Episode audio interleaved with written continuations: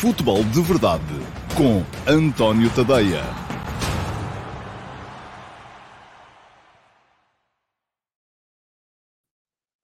Ora, então, olá, meus amigos, muito bom dia a todos e sejam muito bem-vindos à edição número 641 do Futebol de Verdade para quinta-feira, dia 25 de agosto de 2022. Hoje vamos aqui antecipar uh, o uh, sorteio uh, da Liga dos Campeões. Três equipas portuguesas presentes e, volto a dizer, Portugal é, mais uma vez, a quinta nação com mais gente na fase de grupos da Liga dos Campeões. Estamos, inclusive, à frente da França. A França tem apenas o Paris Saint-Germain e o Olympique de Marselha.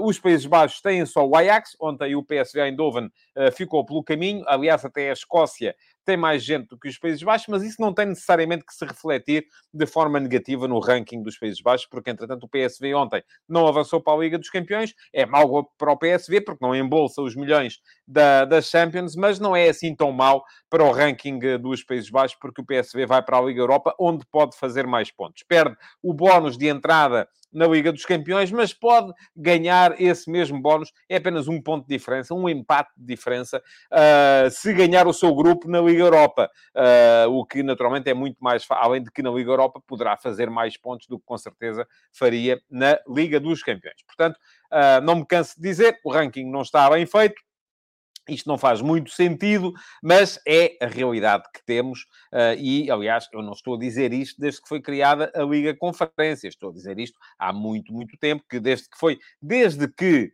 uh, passámos a ter esta lógica de Liga dos Campeões com várias equipas de cada nação e depois Liga Europa, onde era possível fazer mais pontos, um, que este tem sido um problema, embora um de vocês me tenha chamado a atenção. E eu acho que é um ponto de vista que tem os seus méritos, uh, que eh, este sistema uh, também permite, de certa maneira, que uh, os países grandes não tenham cada vez mais superioridade. Embora enfim, também pode ser contestado isto, porque uh, o facto de, de, de, deste sistema de ranking vir potenciar aqui uma certa uh, rotatividade, isto é, ora está Portugal em sexto lugar, ora caía a Rússia, caía Portugal para o sétimo e passava a Rússia para o sexto, agora a Rússia está fora, portanto cai Portugal para o sétimo, passam os Países Baixos para o sexto. Quando os Países Baixos começarem a meter mais equipas na Liga dos Campeões, acabarão por ser eles a cair para o sétimo e vamos naturalmente nós voltar a subir para o sexto. Só que, atenção, eu percebo essa ideia, que é uma ideia de não concentrar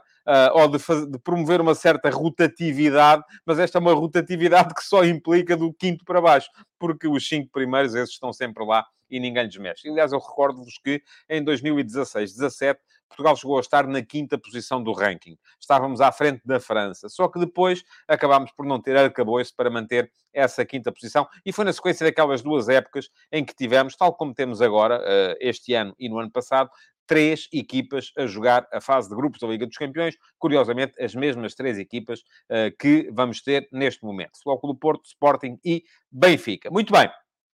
Vamos avançar uh, para a emissão do dia do Futebol de Verdade. Eu lancei-vos um desafio uh, que era o de me dizerem qual era o vosso sorteio preferido. E como já sei que depois não vou conseguir chegar tão atrás, um, vou desde já colocar aqui, vou pôr a, a funcionar o cronómetro, que é para depois tocar a buzina daqui a meia hora.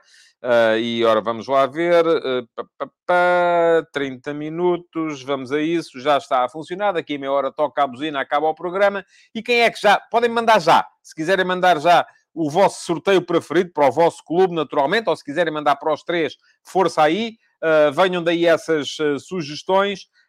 O Marco Lopes foi o primeiro e diz uh, quer Real Madrid, Leipzig, Benfica e Bruges. Uh, eu acho que para o Benfica e para o Sporting, de facto, passa muito por evitar uh, uma equipa impossível no pote 2. É um bocadinho por aí que a coisa uh, vai funcionar. Ora, quem é que me mandou já também sorteios prediletos? Deixem cá ver. Temos aqui o Paulo Ferraz, que quer Ajax, Sevilha, Benfica e Celtic. Parece-me mais fácil este. Paulo Ferraz estava mais inspirado, portanto conseguiu aqui um sorteio um bocadinho mais fácil. O Bruno Dias quer Frankfurt, Sevilha, Benfica e Maccabi Haifa, ainda mais fácil, parece-me a mim. Portanto, vocês se esmerar ainda conseguem pôr o Benfica a jogar só com equipas do regional. Uh, mas uh, só há benfiquistas a pedir sorteio, não há mais nada. Uh, vamos lá ver uh, se temos aqui mais uh, pedidos. e pode ser que alguém acerte. Na volta chegamos amanhã ao sorteio e temos aqui gente que acerta no sorteio. Temos aqui também o Helder Paiva, que também é do Benfica, e por isso quer Benfica, Paris Saint-Germain, Sevilha e Copenhaga. Portanto, alguma tendência para escolher o Sevilha no pote 2. O Rafael Calçada quer Manchester City, Juventus, Benfica e Marselha, acho que é mais difícil. O Álvaro Rocha, portista, uh, quer Flóculo Porto, uh, Borussia Dortmund, Liverpool e Marselha. O Paulo Ferraz quer que eu explique o que é que muda para o ano na Champions. Já lá vamos. Uh, pode ser que ainda haja tempo no final uh, para, um, para, para, para explicar isso. O Filipe Martins quer só o Maccabi Raifa. Pronto, está bem. Se fosse assim era, era, era bom. O Rodolfo Sazifredo quer City, Leipzig, Benfica e Maccabi. O Bruno Dias já tinha dito atrás. Enfim, não, Bruno Dias estava já aqui a repetir-se. Acho que é o mesmo. Frankfurt, Sevilha, Benfica e Maccabi Haifa. O Francisco Correia, Flóculo Porto, Chelsea, Inter de Milão e Celtic. Eu não sei se o Francisco é portista, mas se é, Uh, está a querer aqui um sorteio complicado para o Porto, porque o Chelsea, parece-me a mim, é uma das equipas a evitar do pote 2. O João Lopes quer Flóculo Porto, Leipzig, Shakhtar Donetsk e Maccabi Haifa. Muito bem, aqui o Shakhtar também me parece que para o Porto será muito provavelmente, porque tal como se viu que o Dinamo de Kiev está mais fraco, o Shakhtar também deve estar. Uh, portanto, será uma das equipas uh, do pote 3 que vai convir mais a quem estiver nos outros potes. Não pode acalhar a Benfica e Sporting, que estão no mesmo pote. O David Resina, que era Ajax, Leipzig, Benfica e Maccabi Haifa. O Vansan Lima, Milan, Leipzig, Benfica e Maccabi Haifa. O Marco Nunes, Manchester City, Barcelona, Benfica e Marseille. Também quer um sorteio complicado para o Benfica. Uh, o Diogo Neves quer o regresso de Lopetegui ao Porto, portanto pede Porto, Sevilha, Leverkusen e Celtic. O Vansa Lima, que já tinha dito atrás para o Benfica aqui, eh, pede para o Porto, Porto Tottenham, Leverkusen e Bruges. O Álvaro Rocha, acho que já é repetido também, Porto, Dortmund, Liverpool e Marselha. Um, Filipe Martins, Porto, Leipzig, Maccabi e Shakhtar. O Helder Paiva, Sporting, Bayern, Barcelona e Celtic. Bayern e Barcelona também me parece uma dupla complicada de, de lidar. O TI1 Pro Player quer Porto, Liverpool, Dortmund e Bruges. O Ricardo Magalhães, City, Porto, Barcelona e Marselha. Uh, o César Nóbrega, Porto, Leipzig, Salzburgo e Victoria Pilsen. Uh, vamos lá ver. O Jofil Chacate, Milan, Sevilha, Benfica e Copenhaga. Uh, o João Lopes está a repetir, já disse atrás, acho eu. Porto, Leipzig, Shakhtar e Maccabi. Uh, o José Leal, Manchester City, Paris Saint-Germain, Benfica e Milan. Portanto, uh, não pode ser, amigo. Então, aqui temos... Ou pode? Não, não pode. Temos aqui uh, mais do que... Temos aqui duas equipas do pote 1, Manchester City e Milan. não, pode, não pode ser. O Luís Nunes diz que quer o Benfica em Londres. Good vibes. Uh, o Helder Paiva também já tinha dito atrás, Porto, Liverpool, Shakhtar, Marselha, enfim. Há muitas sugestões, uh, não, não consigo ler aqui todas, porque senão ah, não, não há programa. E só estava aqui a ler as vossas sugestões e temos que avançar com os temas do dia. Há pergunta do dia para responder, há ataques rápidos e há depois na ponta final, guardem, portanto, os comentários relativos ao sorteio da Champions, há depois na ponta final a minha antevisão do sorteio. Mas vamos a isso, vamos começar aqui pela, hum, pela pergunta do dia de hoje. E a pergunta do dia de hoje que eu escolhi uh, foi esta, que veio do Rui Santos. Eu hoje fiz a escolha um bocadinho mais cedo, uh, porque tive uh, a fazer da minha vida particular. Entretanto, tive que fazer a escolha mais cedo, mas de qualquer modo, reparei que ainda havia malta ao meio-dia 29 a colocar perguntas do dia no, na caixa de comentários do YouTube eu volto a, a, a lembrar-vos de uma coisa. Não podem. Quer dizer, poder podem, mas não vão ser escolhidas. Uh, ajudam, de qualquer maneira, porque melhoram o algoritmo, fazem com que o programa apareça a mais gente, mas para eu vos apresentar aqui, conforme vem este gráficozito, com a pergunta ali inserida, eu tenho que ter aqui pelo menos, uh, eu vou escolher as perguntas, pelo menos, na pior das hipóteses, uma hora antes do programa. Uh, portanto, quem lá vai comentar 5 minutos antes do programa, já sabe que não vai ser escolhido. Pode comentar na mesma porque me ajuda, não tenho nada contra. Mas não vai ser escolhido como pergunta do dia. Portanto, já sabem, quando acabar o programa, e é isso que podem fazer, vou deixar aqui o link para poderem uh, uh, fazê-lo. Um, vão ao canal, inscrevam-se no canal de YouTube, porque assim ativem as notificações para poderem uh, ser avisados sempre que eu vou entrar em, em direto e deixem logo pergunta para a edição da manhã. Alguma das, algum dos comentários que tenham feito na edição de hoje que não tenha sido respondido, copy, paste, fica logo ali, gravadinho, e pode ser que seja uh, escolhido para a edição da manhã. O que não funciona é irem lá uh, 5, 10, 15, 20 minutos antes do programa, porque eu aí já escolhi, está feita a escolha. Uh, a escolha fecha cerca de uma hora antes do, uh, do programa. Hoje fechou até mais cedo. Hoje eh, fechou por volta das nove da manhã. Portanto, até pode haver lá boas perguntas a seguir, com certeza haverá, mas já não foram submetidas à eleição. E a pergunta do dia de hoje foi para o Rui Santos, uh, que me diz: gostaria de saber a sua opinião acerca da ala direita do Benfica, Gilberto e David Neres. É por demais evidente a excelente forma em que Gilberto se encontra, apesar de eu achar que Alexander Bá é melhor, ou que tem potencial para ser muito melhor. Ninguém tira Gilberto do 11 neste momento. Este grande arranque da época de Gilberto é justificado pela presença de David Neres à sua frente ou pela presença de Bá no banco? Rui, muito obrigado pela sua pergunta.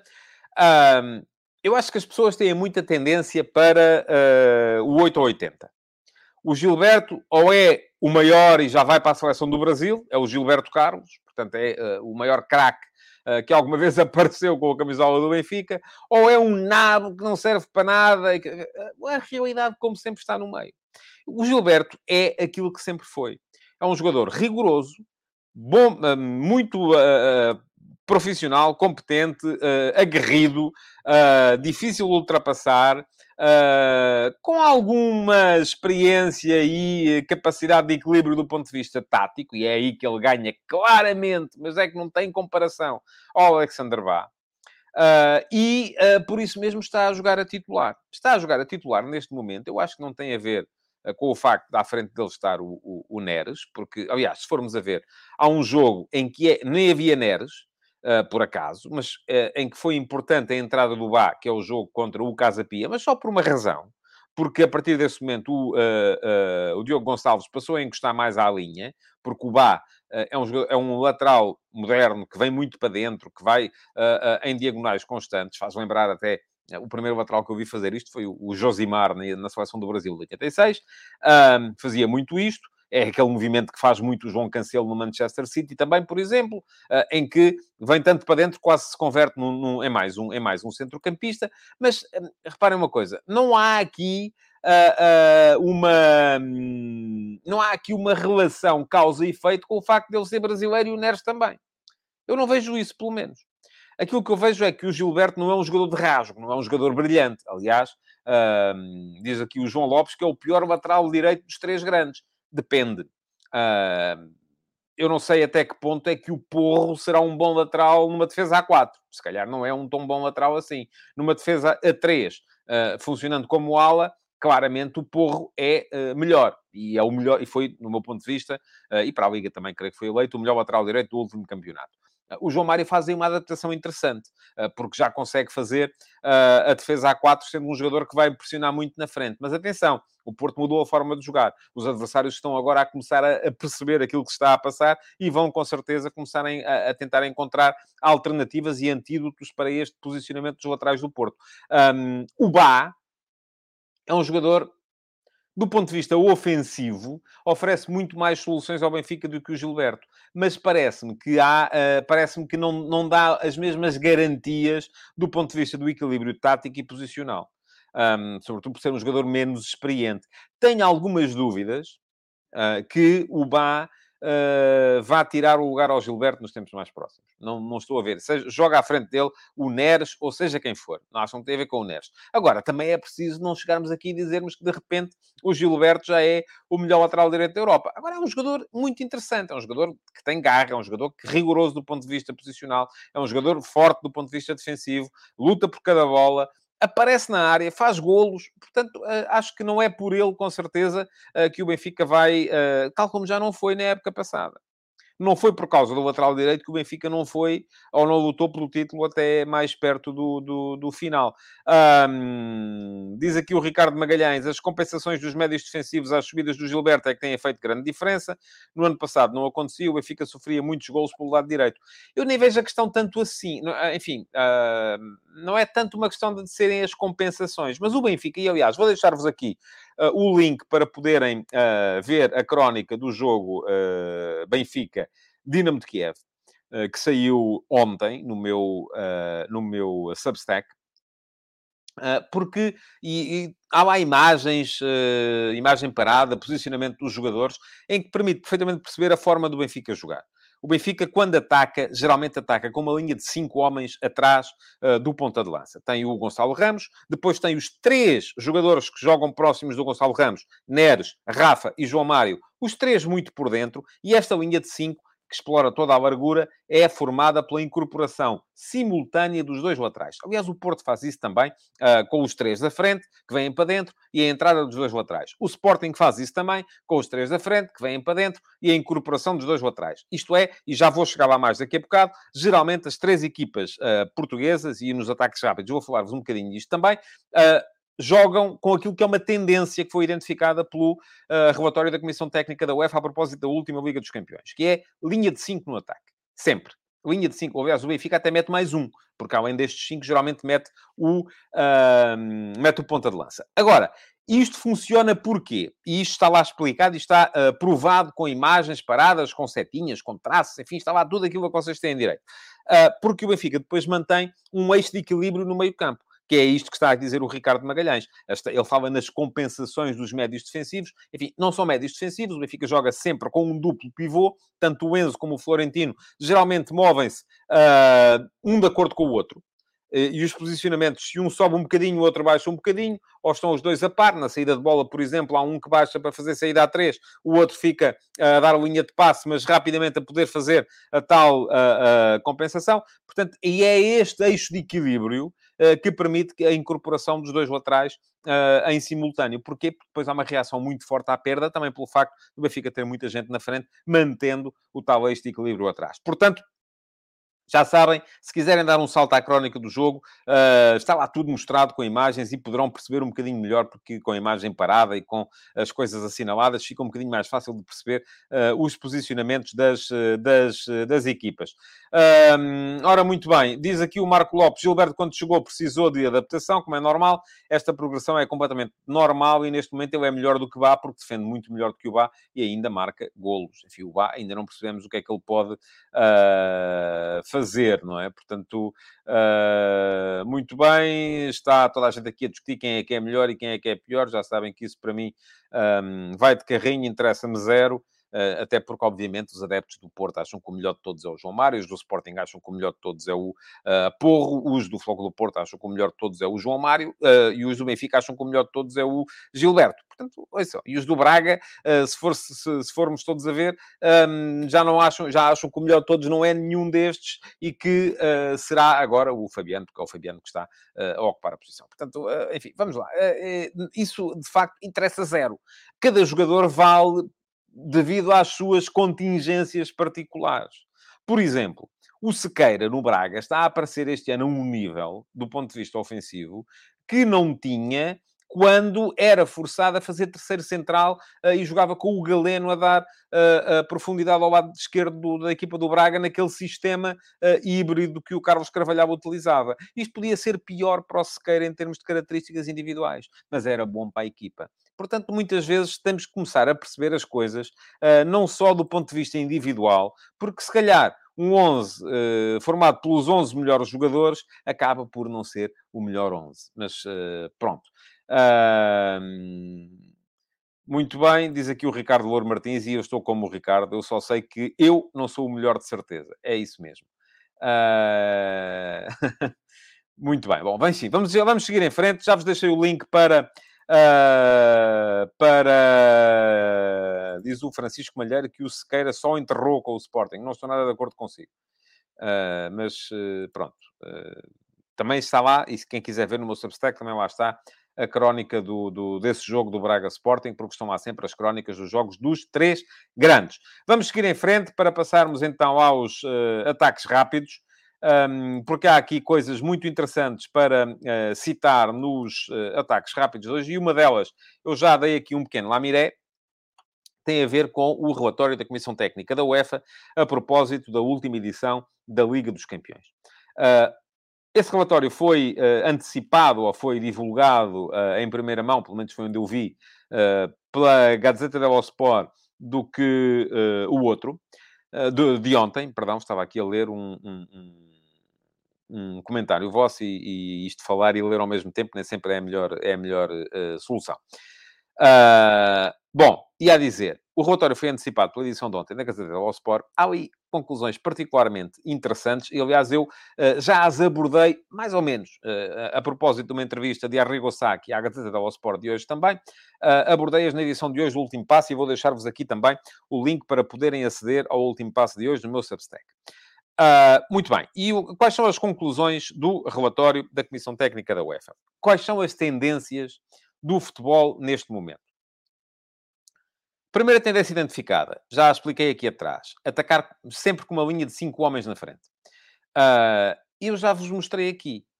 Há muitas maneiras de lá chegar, mas a verdade é que neste momento as três principais equipas portuguesas fazem isso. Atacam com cinco homens na frente.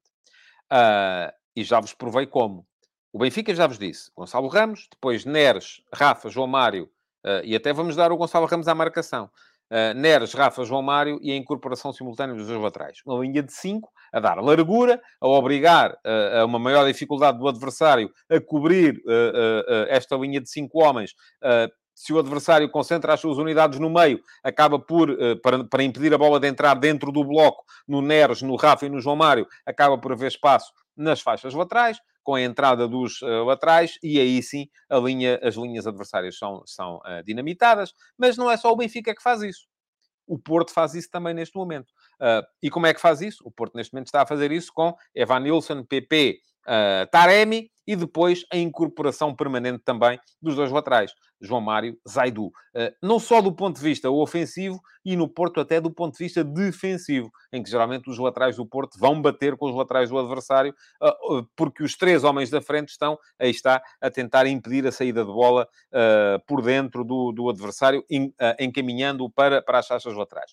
E o Sporting faz a mesma coisa. O Sporting coloca Trincão Edwards, Pedro Gonçalves, ou Paulinho, enfim, uh, e depois o, uh, o Porro de um lado, o Nuno Santos ou o Mateus Reis do outro, lá está, mais uma linha de cinco. No caso do Sporting, até muitas vezes acontecia, pelo menos isso. Agora, Notou-se o esforço do notou-se o esforço do Morita para aparecer também, mas isso acontecia muito com o Mateus Nunes. O Mateus Nunes aparecia muitas vezes colocado na esquerda, permitindo a entrada do Pedro Gonçalves mais para dentro, isto é, para o Sporting ter às vezes uma linha até de seis homens, não era de cinco, era de seis. Uh, porquê? Porque estava o Porro no lado direito, o Mateus Reis no lado esquerdo, o Mateus Nunes encostava próximo do Mateus Reis no lado esquerdo também, e depois estavam os três avançados por dentro. Um, eu estou a gostar de ver aqui a vossa conversa. Eu sou muito bom, eu é que sei mais, tu é que sabes mais, uh, não, uh, tens que ver as cartas da FIFA, as cartas do que. Ouça, eu acho piada a sério. Uh, acho muita piada a sério às conversas que se vão passando por aqui. Gostava mais de discutir futebol, mas se vocês quiserem, vamos aqui todos discutir quem é que sabe mais de vocês todos, fazemos aqui um exame e percebemos quem é que sabe mais. Bom, uh, estava a dizer, esta é uma tendência e as equipas portuguesas estão lá, independentemente do sistema tático. E é isso que é importante percebermos. Tanto faz, para isto, jogar no 3-4-3 do Sporting, no 4-2-3-1 do Benfica ou no 4-4-2-4-3-3 uh, uh, do Flóculo do Porto. É igual. Os cinco homens na frente estão sempre lá. Mais tendências. Fortíssima reação à perda. Geralmente, pressão. Perde-se a bola, pressão. Eh, para tentar impedir o adversário de se organizar. Saída baixa. Uh, e a saída baixa é muito importante. Eu às vezes vejo, vejo, vejo muita gente a dizer, ah, e tal, uh, inclusive é pessoas que eu muito prezo e que esta moda de termos o, esta coisa de sair a jogar, isto é uma, uma parvoíce, porque se perde a bola, porque mas eu já, já disse várias vezes e volto a repetir. Quando vemos uma equipa preocupada em sair a jogar, não é porque é bonito. As pessoas é que pensam, ah, estes gajos têm a mania que podem, têm que jogar bonito, então saem a jogar, toque curto, do guarda-redes para o central, do central para o guarda-redes, do coisa... Não é porque é bonito, não é para impressionar, não é uma questão estética, é uma questão prática e estratégica. Uma equipa que sai, que usa a saída baixa, falo, para chamar o adversário, para ganhar espaço atrás desse, da, da, da primeira zona de pressão. Agora, depois, se tem ou não tem competência para ultrapassar essa primeira zona de pressão, já é outra conversa. Porquê? Porque são as duas coisas uma tendência. Pressionar, impedir. Uh, aliás, uh, o, o, vimos que o Liverpool, na última edição da Liga dos Campeões, foi a equipa que mais uh, recuperações de bola fez, em média, nos 5 segundos após a perda. Foram 45 em média por jogo. Isto é notável. E porquê nos 5 segundos após a perda? Basta pensarmos um bocadinho. Uma equipa recupera a bola. Quando recupera a bola, o que é que uma equipa faz quando recupera a bola? Abre, abre para conseguir sair a jogar, não é? Abre para conseguir jogar. Ora, se conseguirmos recuperar depois a bola nos 5 segundos imediatamente após essa primeira recuperação, apanhamos o adversário aberto, apanhamos o adversário em condições para, uh, uh, para invadir uh, com mais margem de sucesso os seus últimos metros. é por isso que se chama Gegenpressing, o contra-pressing, aquilo que foi inventado, de facto, pelos treinadores alemães pelo Ralf Rangnick, pelo Jürgen Klopp, neste momento é o treinador que mais, uh, faz, mais faz isso. Uh, agora, o que, é que, o, o, que mais eu lhes queria uh, dizer a este respeito? Isto tem a ver uh, com. Uh, eu agora até fiquei aqui meio banzado, mas vou referir, porque temos aqui um super sticker de 49,99€. Muito obrigado ao E, seja ele quem for. É sinal que está a gostar, ainda bem. E até fiquei com, com, o meu raciocínio meio afetado, desculpem lá. Mas está feita a referência, muito obrigado. Já sabem que podem sempre contribuir no Futebol de Verdade através dos super stickers do, uh, do YouTube. Bom, estava a explicar. Estamos aqui a falar reação à perda, sair a jogar, uh, defesa alta. É outra das questões uh, que é uh, fundamental, fundamentais para o futebol moderno. E porquê defesa alta? A defesa alta tem a ver com, o, com a redução do espaço que o adversário tem para jogar. Porque quem está atrás da linha defensiva está fora de jogo. Portanto, quanto mais alto estiver a nossa linha defensiva, mais fácil vai, mais difícil vai ser o adversário. Agora, para que é que isto precisa? Precisa uh, de uh, ter defesas rápidos, porque o espaço atrás das costas vai ser muito, muito alto também. E isto, volto a dizer-vos, são características das... É, é nestas nuances, é nestas nuances que se define aquilo que é o futebol de uma equipa. Nós continuamos muitas vezes a dizer, ou a, ou a fazer depender uh, do o futebol de uma equipa uh, da, um, das, uh, das táticas. Ai, o Ruben Amorim não muda, joga sempre em 3-4-3.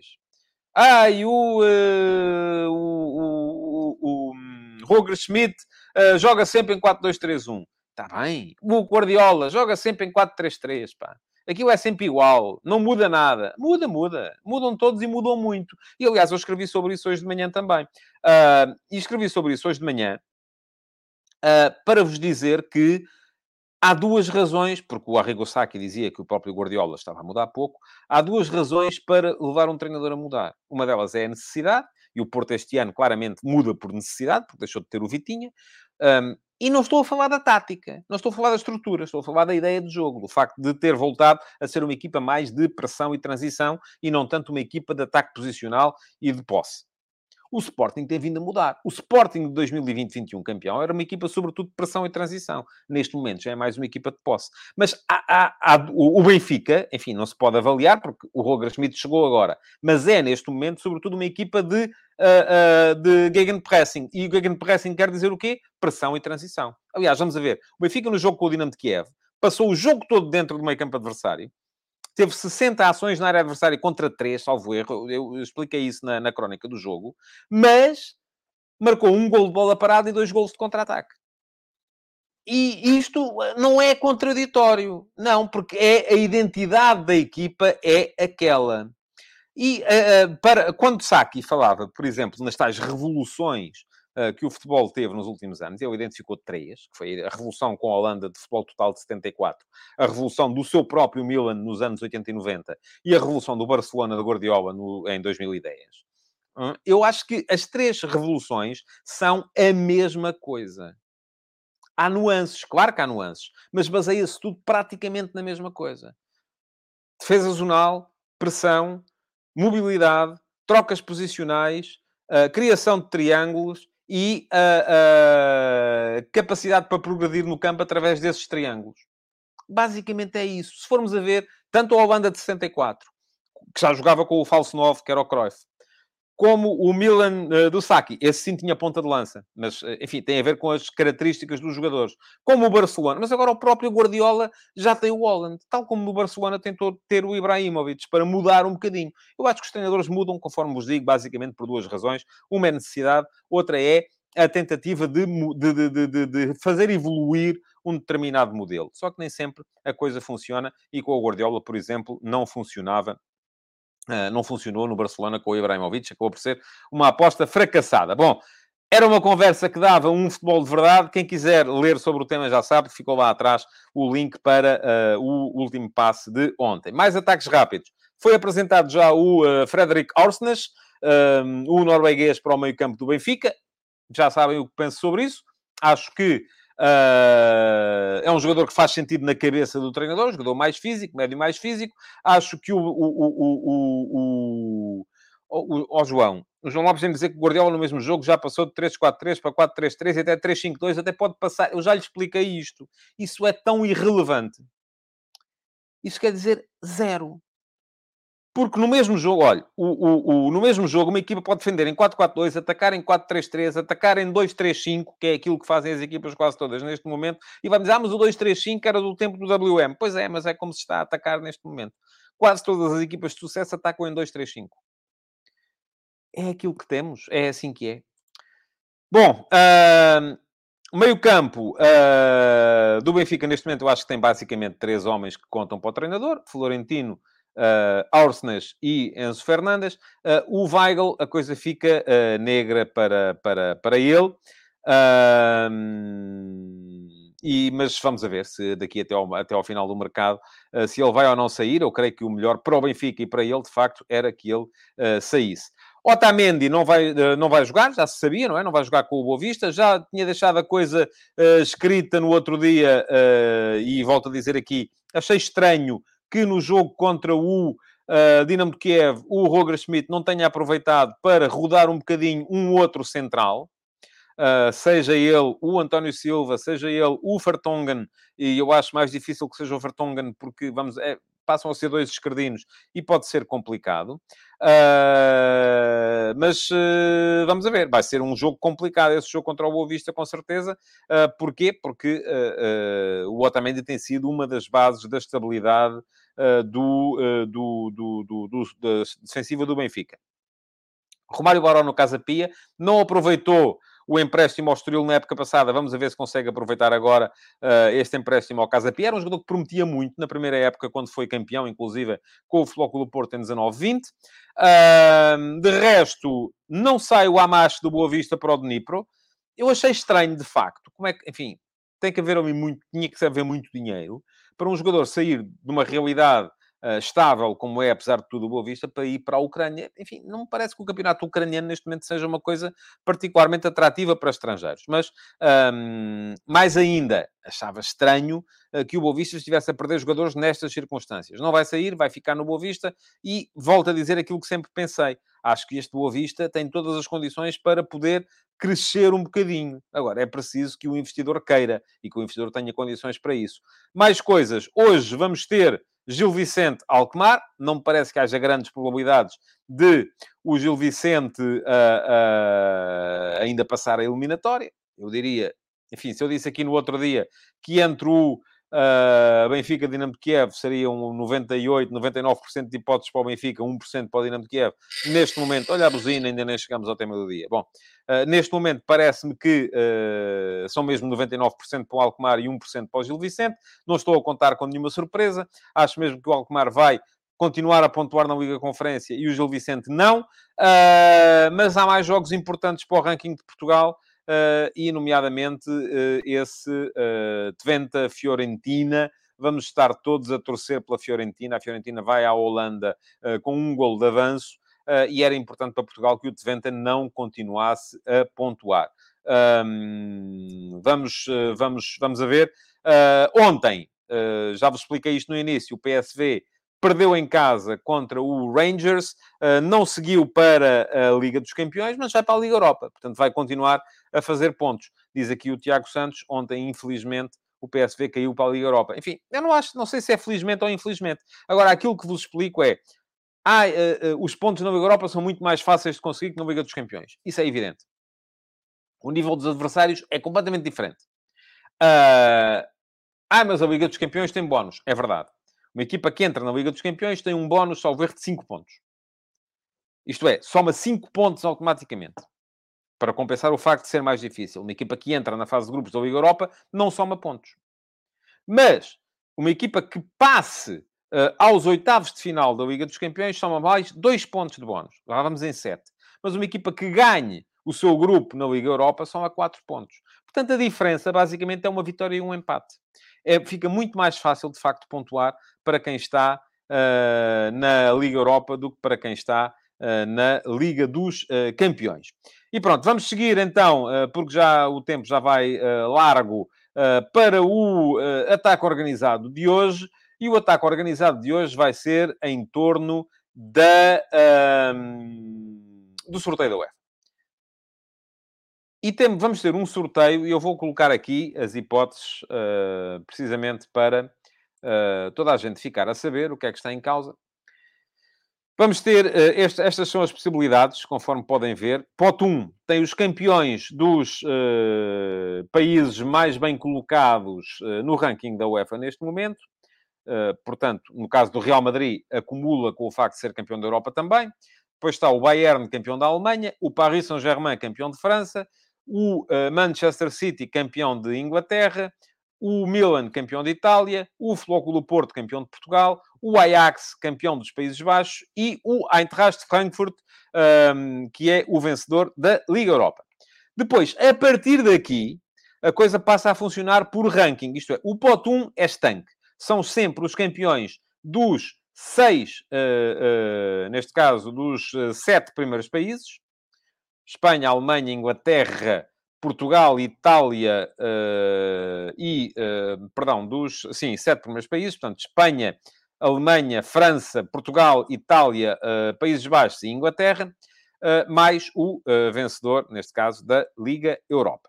Se, de repente, o campeão da Europa fosse outro clube, eu creio que era o Ajax que saltava daqui, também não importa, essa é uma realidade alternativa. A partir daqui, pote 2, é tudo por ranking. E, aliás, aqui já estou a ver, aqui neste, neste, nesta imagem que eu saquei da, da internet, ainda não estão os últimos classificados. Mas já lá vamos depois. Uh, no pote 2, então, vamos ter as melhores equipas. Liverpool, uh, juntamente... E aqui ainda estava o Marselha. Não, isto está tudo mal. Desculpem lá. Eu não tinha sequer ainda o Benfica. Pronto, esqueçam lá isso. Uh, vou ter que ver aqui uh, e recorrer ao telemóvel, porque isto foi feito um bocadinho à pressa, não, não correu bem, mas se recorrer aqui ao telemóvel consigo, não, não vos estou a mostrar ao mesmo tempo. Pronto, pote 2, temos então Liverpool, Chelsea, Barcelona, Juventus, Atlético Madrid, Sevilha, Leipzig e Tottenham. Depois, pote 3, que é onde estão o Benfica e Sporting. Temos Borussia Dortmund, eh, Salzburgo, uh, Shakhtar Donetsk, Inter de Milão, Napoli e Bayer Leverkusen, além do Benfica e do Sporting. E por fim, no pote 4, o Rangers, o Dinamo Zagreb, o Marselha, o Copenhaga, o Bruges, o Celtic de Glasgow, o Victoria Pilsen e o Maccabi Haifa. Ora, muito bem. O que é que temos a, a, a, a dizer aqui? Diz-me aqui o Rui Guerra, a corrigir-me, que são os vencedores das seis ligas, mais vencedor da Champions e Liga Europa. Sim, mas foi isso que eu disse. Oh, oh. Nesse caso, o, o, que acontece é que o vencedor da uh, Liga dos Campeões foi ao mesmo tempo campeão de Espanha. Portanto, acabou por entrar o vencedor da sétima Liga, que foi o Ajax, que passa para o Pot 1, porque se imaginemos o campeão da Europa tivesse sido o, uh, uh, tivesse sido o Liverpool, uh, estaria o Liverpool na, na, na primeira, no pote 1, e estava o Ajax no pote 2. Vamos lá ver. o que é que será bom para os clubes portugueses? E vamos olhar, o sorteio vai depender muito, consoante ao Porto ou ao Sporting e ao Benfica. Portanto, para o Porto é uma coisa diferente. O Porto tem a felicidade de ter o Sporting no ano passado como campeão português, está no pote 1. Portanto, uh, vai ser, tem todas as condições para poder vir a ter um sorteio mais fácil. Vamos ver se é assim ou não. Uh, no caso do Porto, vai ter que escolher uma equipa do pote 2. E olhando para as equipas... E, e atenção, muito do que, do, que, do que vai ser o sorteio do Porto vai ter a ver com a qualidade das equipas que vão sair no pote 2 e 3 é muito complicado uma equipa que está no pote 3 conseguir apurar-se para a fase seguinte da Liga dos Campeões. O Benfica conseguiu no ano passado, porque teve alguma sorte na forma, enfim, teve competência nos seus jogos, mas também teve alguma sorte na crise do Barcelona, uh, porque a partida é complicadíssimo. E ainda por cima o Benfica teve um sorteio complicado na época passada, porque o Barça à partida não seria uma equipa complicada, não seria uma equipa fácil. Mas uh, para o Porto, aquilo que temos que pensar é sobretudo na equipa que vai apanhar do pote 3.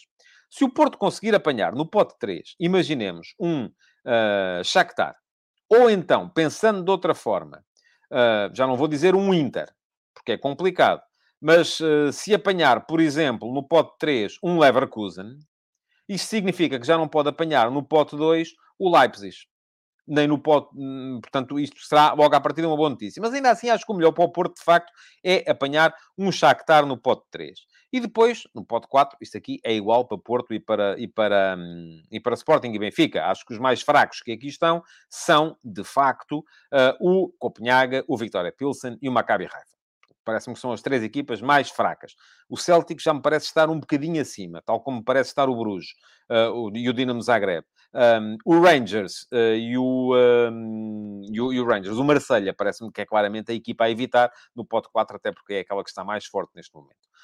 Agora, depois dizem-me assim, então e no pote 2? Bom, um, no pote 2 é um bocadinho venho ao diabo escolha, mas se o Porto apanhar duas equipas acessíveis no pote 3 e 4, pode perfeitamente ter um tubarão no pote, no pote 2. Não, há, não vem daí mal nenhum ao mundo. Qual é o problema de calhar um Liverpool um, se depois, a seguir, uh, o Porto apanhar, imaginemos, o Shakhtar no pote 3 e o Maccabi Haifa no pote 4.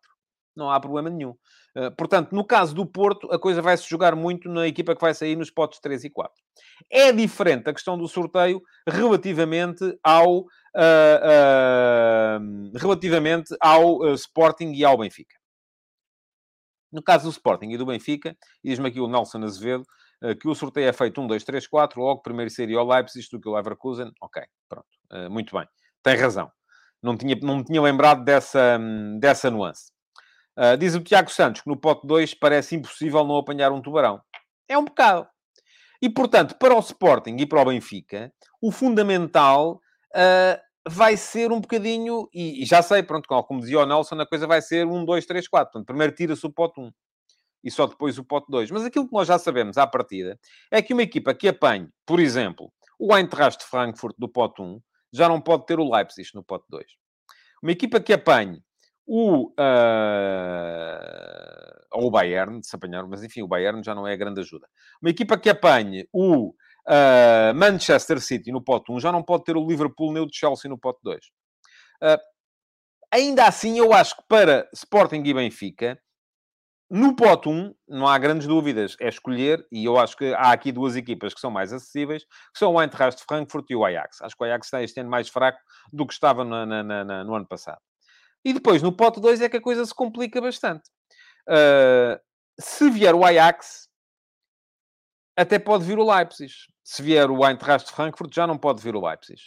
Uh, se vier o Eintracht de Frankfurt, uh, enfim, pode vir qualquer uma das outras menos, uh, o, menos o Leipzig. portanto, eu acho que, olhando para isto, para o Sporting e para o Benfica, e pergunta-me aqui o Edgar Mascarenhas quantas equipas alemãs estão no sorteio. São cinco. Uh, porquê? Porque além das quatro normais está o Eintracht que foi, se apurou como vencedor da Liga Europa, tal como no ano passado havia cinco equipas espanholas, Real Madrid, Barcelona, Atlético Madrid, Sevilha e Villarreal, que tinha sido o vencedor da Liga Europa. Portanto, há sempre, geralmente o país que tem o vencedor da Liga Europa mete cinco equipas na Champions. Uh, mas, olhando para este sorteio, no caso do Benfica e Sporting, eu acho mesmo que, enfim, do pote 1, se puder calhar um dos mais fracos, que são aqueles dois que eu já identifiquei, excelente. No pote 2 não há grande escolha, porque são todos fortíssimos. Ainda assim, eu olho para aqui e vejo que o Leipzig pode ser. Uh, vejo que o Sevilha, mas enfim, vimos o Sevilha dar um chocolate tremendo ao Sporting uh, na pré-época. É verdade que foi num jogo de pré-época, mas é uma equipa muito complicada. Uh, a Juventus, talvez, embora a Juventus me pareça que está este ano mais forte do que no ano passado. e depois, de facto, no pote 4, basicamente é fugir ao Marselha porque os outros, enfim, estão como estão. Agora, não vai ser fácil. Uh, metam isto na cabeça. É muito complicado, sobretudo para quem está no pote 3, conseguir chegar à fase seguinte da uh, Liga dos uh, Campeões. Bom, o que é que vocês têm a dizer sobre isto? o Rafael Calçada diz que a Juventus é ok. O João Mendes, que o Liverpool está mal e é difícil prever como vai estar. Sevilha, Tottenham e Leipzig são acessíveis.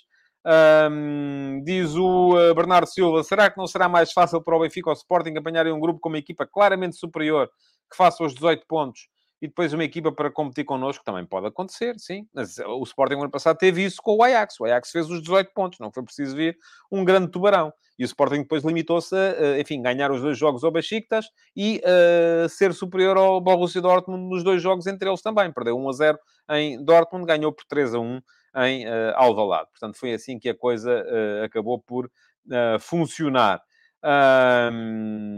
muito bem, mais coisas uh, que vocês têm a dizer. O Luís Leal diz que o Pod 3 precisa do Ajax para ter a vida mais facilitada. Pode vir o Ajax, pode vir o Eintracht, mas enfim, amanhã cá estarei para vos fazer uh, uh, as contas àquilo que saiu do, do, do, sorteio. Sorteio é hoje ao final da tarde, já sabem. E, portanto, uh, amanhã cá estaremos para fazer aqui. E vou deixar aqui já percentagens de probabilidade de apuramento uh, para as equipas portuguesas. Pergunta-me aqui o Rodrigo Costa se vale mais ter as três equipas nos oitavos da Champions ou na Liga Europa. Eu acho que vale mais ter as três nos oitavos da Champions. Enfim, em termos de ranking, em termos de ranking, depende. Porque geralmente as equipas portuguesas, depois se vão para a Liga Europa, desinvestem. Porque já não há muito dinheiro a entrar diretamente. Vimos isso com o Porto ano passado, não é? Uh, o Porto foi para a Liga Europa, podia ter chegado claramente mais longe, mas uh, quase que abdicou uh, daquela competição para se concentrar no campeonato. em termos de ranking, na Liga Europa, se a equipa chegar à final, pode ser melhor. Agora, em termos de receita, é sempre melhor estar ter as três nos oitavos de final, até porque também vem bónus daí. Uh, e o Porto teria tido mais bónus, com certeza, seguindo para os oitavos de final da Liga dos Campeões do ano passado, do que aquilo que acabou por pontuar depois, mais à frente, na Liga Europa. Bom, mais coisas para hoje, antes de acabar. Uh, para vos dizer que saiu ontem, naturalmente, mais um Uh, episódio da série F80. Há um todos os dias, daqui até ao final de uh, outubro. Depois, então, o F80 vai passar a semanal vai ser um ano de F80, portanto, durante um ano, um jogador todos os dias.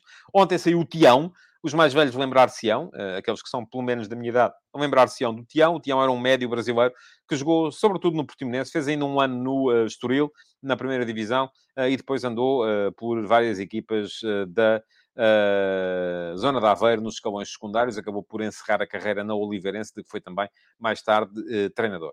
Um, quem quiser consultar a carreira dele e ficar a saber a história dele, está aqui o link, vai ficar aqui o link depois para poderem aceder. Um, hoje vai sair mais um uh, F80, 3 da tarde, para um antigo jogador e treinador da Liga Portuguesa que faz ou faria, e por acaso este vou dizer-vos, não consegui mesmo descobrir se ainda está vivo ou não. Se está vivo, é obra, porque já está uh, quase a ser centenário, mas não encontrei notícias acerca da sua, uh, do seu falecimento. Uh, mas vai sair três da tarde, já sabem, no meu Substack. Quem quiser, também fica aqui o link, então, para poderem subscrever o Substack, tadeia.substack.com. há conteúdos novos todos os dias. Portanto, já sabem, conto convosco por lá, deixem o vosso like, Metam perguntas na caixa de comentários para poderem ser pergunta do dia para, para amanhã. Uh, e voltem amanhã, meio-dia e meia, então, para mais uma edição do Futebol de Verdade. Muito obrigado por terem estado aí e até amanhã. Futebol de Verdade, em direto de segunda a sexta-feira, às 12h30